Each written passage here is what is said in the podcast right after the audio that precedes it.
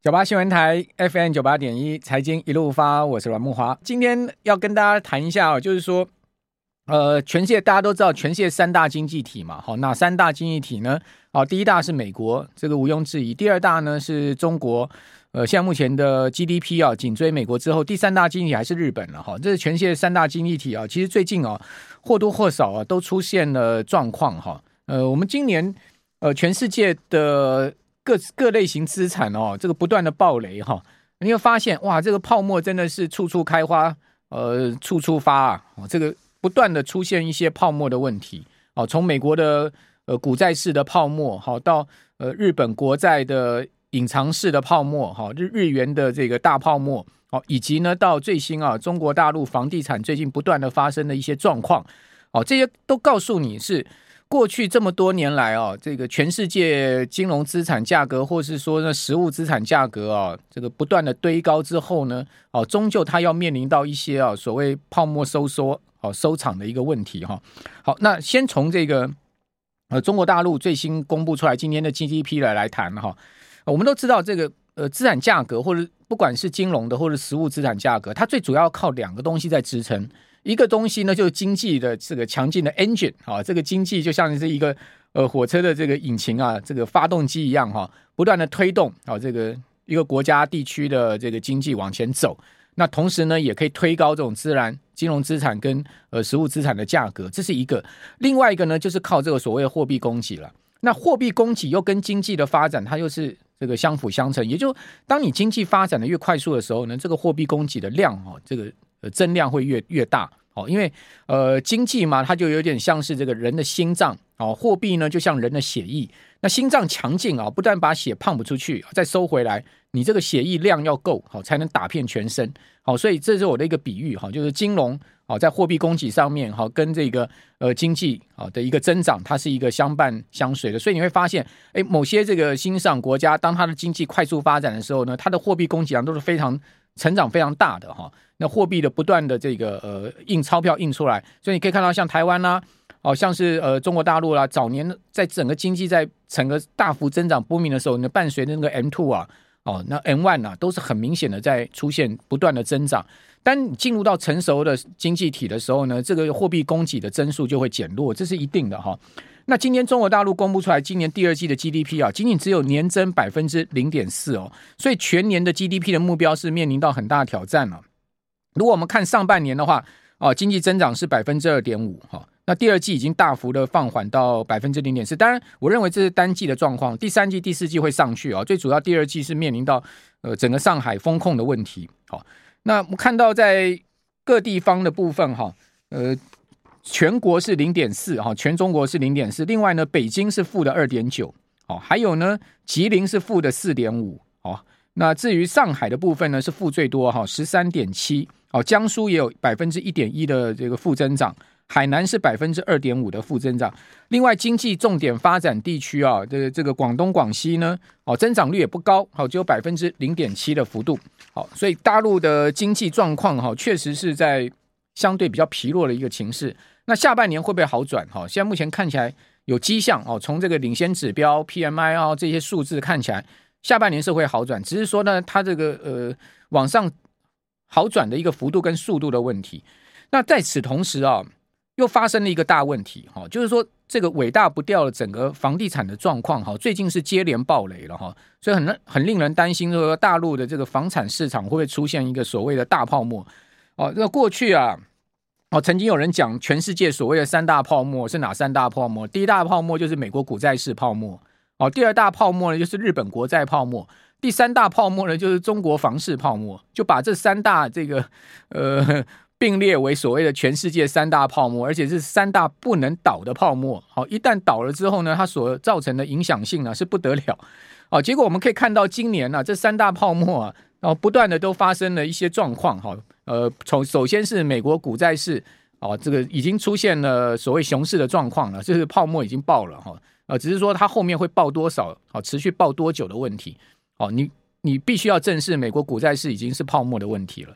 哦，那第二个呢就是日本，好，现在呃从安倍这次倒下之后呢，所引发出来日元，哦，还有呢日本国债的危机会不会爆？这等一下我再跟各位报告。好，那当然先来讲这个大陆现在目前的房市。昨天我们节目就有讲了哈，呃，几大被点名的大陆的这些房贷大银行啊，这股价最近都是连日大跌了，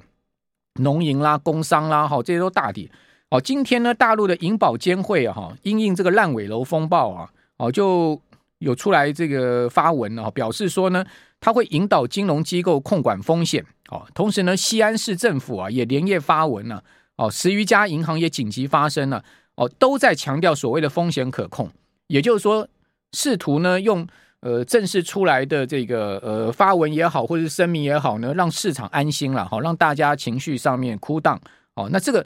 当然凸显出来现在这个问题的严重性。好，不然的话，银保监会或者是说这些银行不会这么紧张的哈。这个不乱的这个接连出来发文，像昨天就已经出来发文了，哦，今天又开始出来这样发文哈。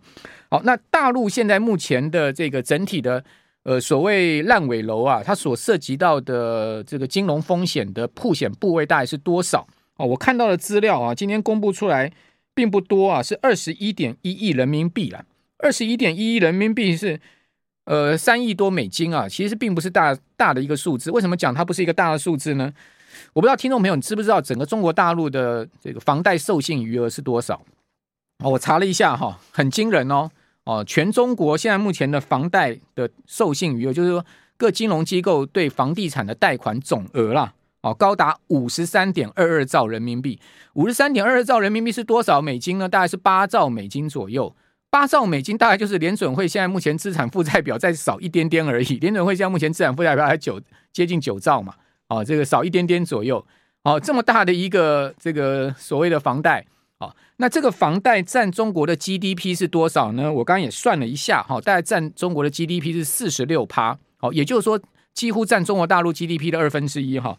呃，这个房贷呢，五十五十三点二兆的年比增幅是百分之六，哦，呃，现在目前整个中国现在总负债，人民总负债哈是两百兆，哦，两百兆，但 GDP 已经超过百分之百了，哈，接近到 GDP 的快要两倍了，哈。那平均人均的负债啊是十四点七万人民币，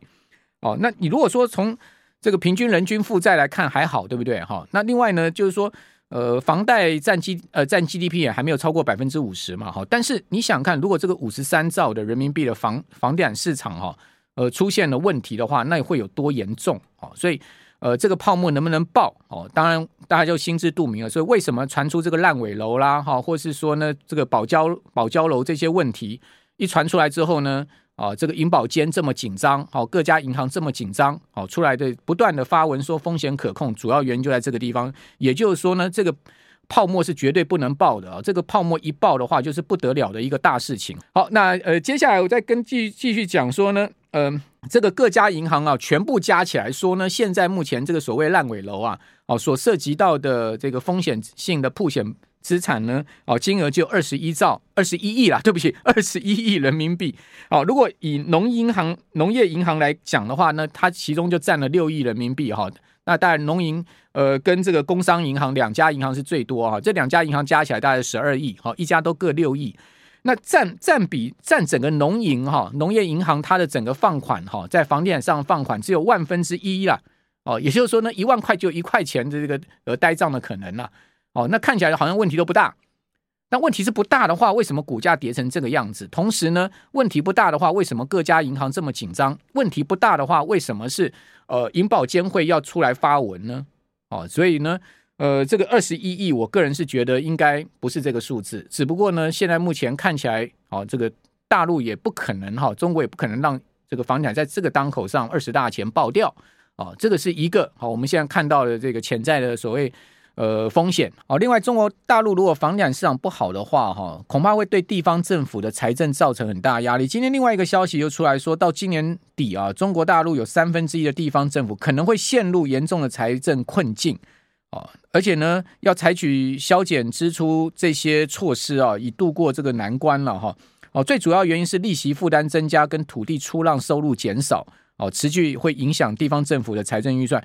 哦，这个是什么意思呢？这个意思就告诉大家，其实中国大陆的地方政府啊，其实最主要他们的财政收入，最主要是这个土地的出让，哦，也就是所谓的土地财政这种制度。哦，跟地产商合作啦，哈，或者开发商合作，或者说做一些呃，这个呃地方政府手上有的土地资产的这个共同开发，或者说卖地，哦，这样的方式，哦，去创造出来它的这个财政收入。那当然地产不好啊，卖地就卖不太动，好，那另外呢，开发也开发不动，好，甚至烂尾楼的问题频频出现，哦，那当然地方政府呢就会出现这个所谓财政困难的问题，哦，那这个是另外一个我们可以注意的。地方了哈，就是说中国大陆其实，呃，有很先进的发展，像电动车啊这些，呃，这个电池啊，哈，太阳能啦，哈，这个绿能这些发展非常厉害的地方哦。但是呢，也有一些我们可以看到，像金融面啊，哈，财政面上面哈，或者说呃房产面上面的一些问题哈。所以呃，我才讲说大陆呢是一个。呃，集其所有状况于一身的经济体，有有好的面相，也有不好的面相。然后呢，彼此之间呢冲突啦，好那个呃这个请杂的一个状况非常的明显哈。好，那这个是大陆。另外呢，讲到这个日本啊，好，那大家都知道最新的消息要引发全世界关注日本，哦，这个所谓呃日元贬值的问题，好，安倍晋三前首相倒下的问题。哦，这些问题呢，都使得日本哦，过去长期以来这个安倍所所谓的经济三箭哦，这个政策呢，哦，后面能不能执行下去备受考验，以及呢，啊，日本这么庞大的国债，哦，到底要怎么收场？哈，日元呢贬值要贬向何方啊？这些问题啊，哦，都会被拿出来再次的被检视。好，大家跟大家都知道，最近这两天日元已经贬到将近一四零了嘛，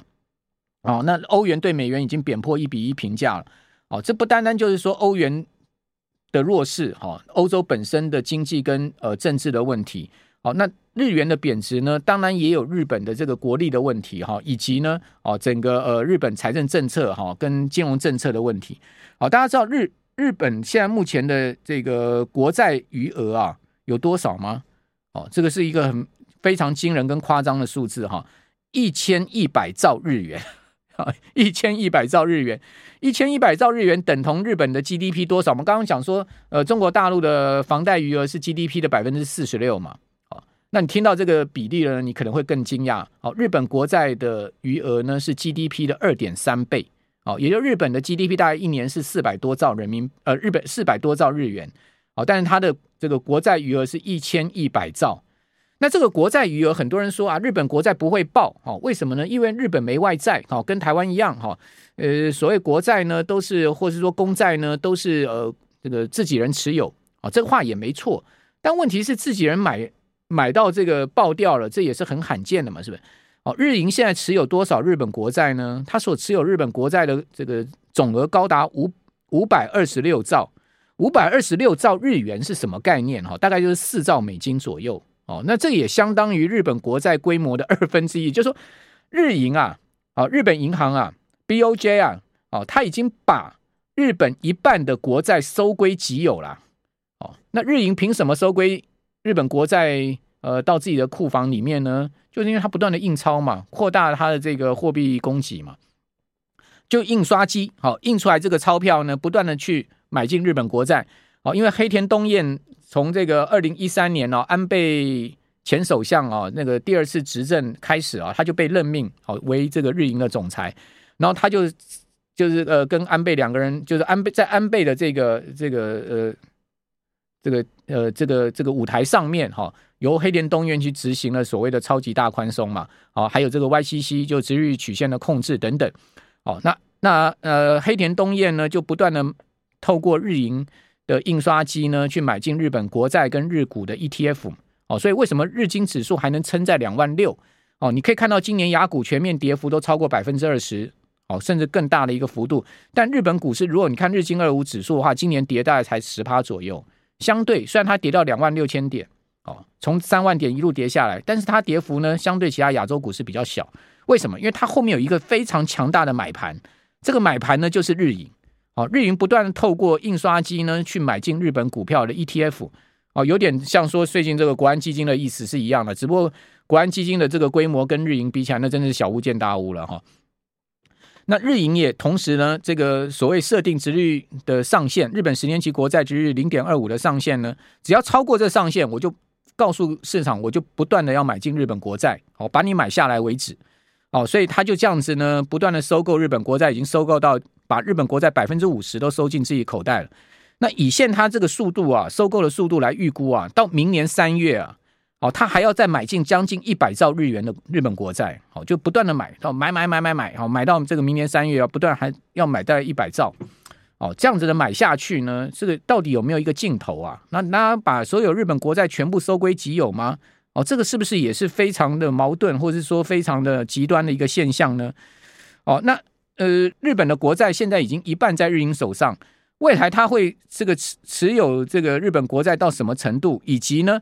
他这样不断的买下去，哦，他如果这个防线一旦的这个溃堤松动的话，哦，那就是说现在目前的岸田首相，他能不能改变安倍所设定出来这个路径，哦，就是说这个大宽松的路径。以这个华尔街估计一个数字也是很惊人哦，就是说以目前日银手上有的这个日本国债的规模来看的话，只要日本国债的殖利率上升一个百分点，好一趴，哦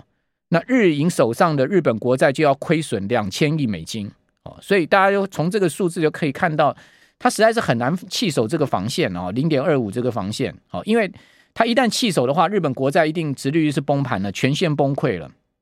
好，美国现在目前十年期国债殖率是在三趴了。好，日本的十年期国债殖率就零点二五了。好，你可以看到这中间的这个利差有多大。好，换言之呢，只要日银一弃守，马上日日本国债崩盘。好，日本国债一崩盘，那整个日本不就国这个国本动摇了吗？好，日元会贬到什么程度呢？所以为什么讲说现在目前这个外汇交易市场上面交易员躺着也会赚的？哈，就是所谓的放空日元嘛。好，那为什么？这个看大家都看空日元到一四零甚至到一五零呢，主要原因就是这样子啊，因为你不断的买进日本国债，你不断的印钞，全世界都在紧缩，连菲律宾央行都升息三码的，你还维持大宽松啊，维持买进国债的政策不变，那我请问你将来的日元是不是更弱势呢？美元如此之强劲，来到一百零九哦，这样子指数来到一百零九，你日元能能能对抗美元吗？哦，尤其是日银的政策是这样子哦，所以。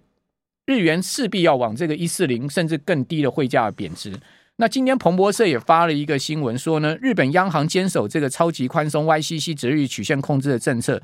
哦，彭博社的调查说呢，日元贬到一四五是关键。哦，他调查四十七个经济学家中呢，多数认为啊，日本央行在七月二十一号的会议上啊，保持殖利率曲线控制，就是 YCC 跟资产购买的计划不会改变的。换言之，黑田东彦即使是到明年。呃，要下任哦，哦，还有九个月的任期，他也不会改变的哈、那呃，他的任期是到明年四月就要届满。那受访经济学家对黑田任期转向可能紧缩的可能性是大，是只有这个十四趴哦。认为说呢，呃，黑田可能会转变他的一个政策。